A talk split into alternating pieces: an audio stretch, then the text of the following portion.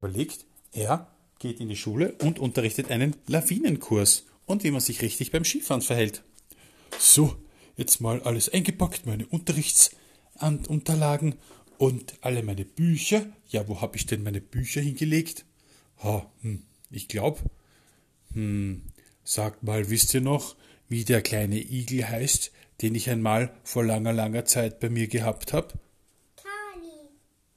Der Kali. Der Jakob weiß es ganz genau. Oh, der Kali hat sicher mein, mein Lawinenbuch versteckt.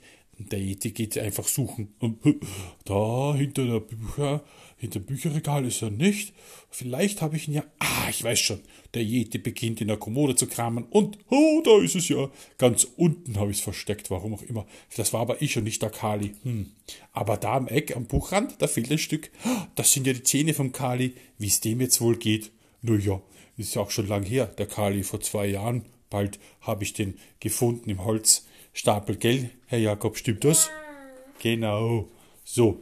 Und weil ich den, Ki- auch den, nicht nur den Igelkindern, Die Schere ist beim Chemieraum. ja, im Chemieraum muss man auch mal manchmal Bandagen äh, abschneiden, wenn man sich verbrennt, wenn man ein Experiment startet. So. Sowieso. Genau. Und der Yeti schmeißt sich auf sein Schneemoped und fährt in die Schule. Unterwegs trifft er den Fuchs. Hallo Fuchs, ich fahre in die Schule und gebe Lawinenunterricht. Na dann viel Spaß, sagt der Fuchs. Ich weiß, dass da viel zu erklären ist. Also, mach's gut, Yeti, ich will dich nicht aufhalten. Tschüss. der Yeti gibt wieder Gas und fährt Richtung Schule. Dort angekommen, grüßt er dann die Frau Lehrer. Hallo, Frau Lehrer, hier bin ich. Die Frau Lehrer sagt, aber Herr Yeti, Sie sind zu früh. Ja, ich bin zu früh? Ja, Sie sind zu früh. Um gut und gern eine Viertelstunde. Sie können sich derweil in die Bank setzen und, und im Unterricht mitmachen. Ja, klar.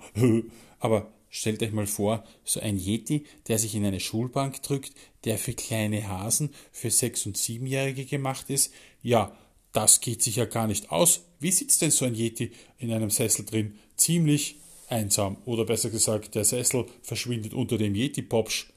Denn so ein Yeti-Popsch braucht zwei Sessel. Der ist ja riesig. So ein Yeti, der passt gerade mal. Braucht einen Doppelsessel. Er braucht einen Doppelsessel, genau, deswegen sitzt der Yeti auf zwei Sesseln. So, jetzt haben wir den Yeti hingesetzt. Und jetzt hören wir zu. Denn die Frau Lehrer erzählt gerade noch das Ende von dem letzten Ausflug, was die Kinder gemacht haben. Was war denn der letzte Ausflug, den die Kinder gemacht haben? Weißt du das noch, Jakob? Äh, ja. Welcher, wa- was kann das gewesen sein für ein Ausflug? Ich nicht. Okay, das war ein Ausflug in die Bäckerei, weil die Kinder haben sich angeschaut, wie man Brötchen macht und Brot macht und Kipferl und Kuchen und Gugelhupf und was noch? Vielleicht eine Torte? Muffins. Oh ja, Muffins habe ich gerne. Psst. Hm, Herr Yeti, seien Sie leise, wir haben Unterricht. Also, wir waren in der Sch beim Bäcker und haben auch gelernt, wie man Muffins macht. Wisst ihr Kinder denn noch, woraus ein Muffin besteht?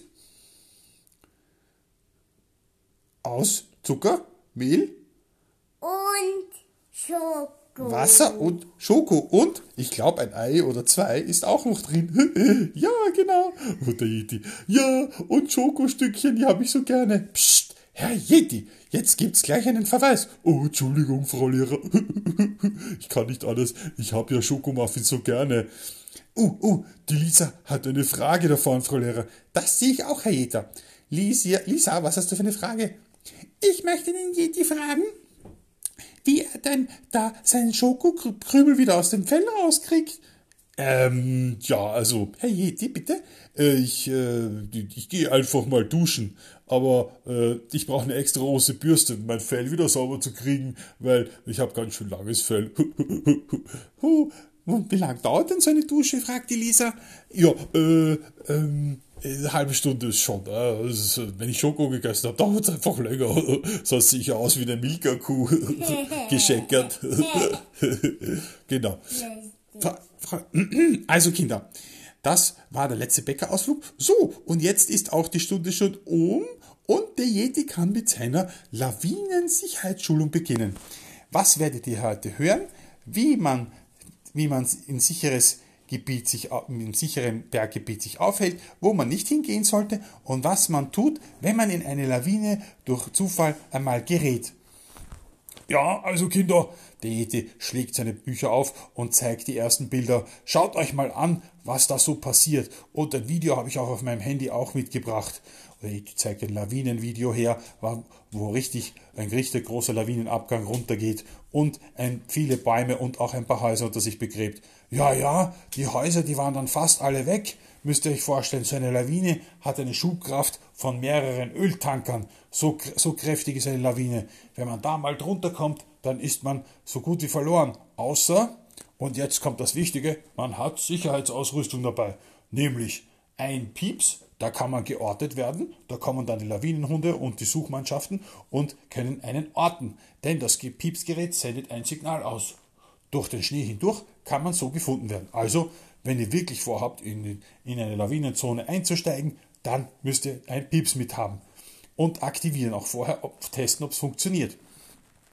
Was noch hilfreich ist, weißt du, Jakob, was man noch brauchen kann, wenn man in ein nicht sicheres Bergschneegebiet einsteigt? Einen Airbag. Es gibt nämlich Rucksäcke, da ist, ein Airbag dabei. Und wenn man in einen. Genau, und einen, so einen Rucksack, den kann man sich kaufen, der ist recht teuer noch. Aber wenn man eine Tour macht, dann geht der Airbag auf wie im Auto. Puff! und schon schwimmt man auf der Lawine vor sich hin. Nun ja, schwimmen ist ein bisschen übertrieben, es ist trotzdem noch wahnsinnig gefährlich, aber mit dem Airbag bleibt man auf der Lawine und wird nicht von der Lawine begraben, weil man hinuntergezogen wird durchs eigene Gewicht. Das ist mal ganz wichtig. Also, es gibt das Pieps, das ist die kleinste, billigste Maßnahme, das müsst ihr mit haben, und den Airbag. Und ansonsten ist es einfach schlau, gar nicht erst in, ein, in einen um, umgesicherten Hang und einzusteigen. Tja, die Schaufel hilft dir nichts, wenn du eingegraben bist. Die oh Schaufel ja, brauchst du zum Retten. Sich, sich selber, sich selber ausgraben. Sich selber ausgraben? Wo hast du denn das gelernt? Wer bist denn du? Wie heißt denn du schnell hier? Wer sitzt denn da hinten? Bist, Jakob. Du bist der Jakob? Also Jakob, selber aus der Schnee, aus dem Schnee äh, äh, sich rausgraben? Wie geht denn das? Geht das wirklich? Oder hast du das gerade erfunden? Hä? Da, äh, Nein. Hast du nicht erfunden? Nein. Okay, dann glaub. Hat mein Bruder erfunden. Hat er. Wie heißt denn dein Bruder? Clemens. Der Clemens hat das erfunden. Ach, das ist eine ganz schöne Sockeflocke. Der ist schon in der dritten Klasse. So ein Schlauberger. Naja, es gibt wohl Situationen, wo man sich rausgraben kann selber, aber meistens liegt ganz schön viel Gewicht auf einen drauf und man kann sich nicht schwer bewegen. Aber keine schlechte Idee, eine kleine Schaufel, nur die nimmt man natürlich nicht immer mit. Tja, ansonsten äh, würde ich mal sagen, haben wir die grundlegenden Dinge mal durchbesprochen. Äh, wer von euch weiß denn, wo man fahren darf auf einem Skigebiet und wo nicht? Kennt ihr die, kennt ihr die Absperrung dafür? Das sind die Schilder. Die Schilder, genau. Die zeigen einem, wo man fährt und wo man nicht fährt. Und die Absperrungszeichen. Meistens sind solche Absperrungszeichen, wenn die Piste sehr groß ist, in großen Skigebieten. Dort, wo man fahren kann, ist es grün auf den Barrierstecken und wo man nicht fahren kann, ist es rot. Tja, und dort, wo es rot ist, dort sollte man nicht fahren. Also, wichtig ist, immer auf der grün gekennzeichneten Pistenbereich zu bleiben, damit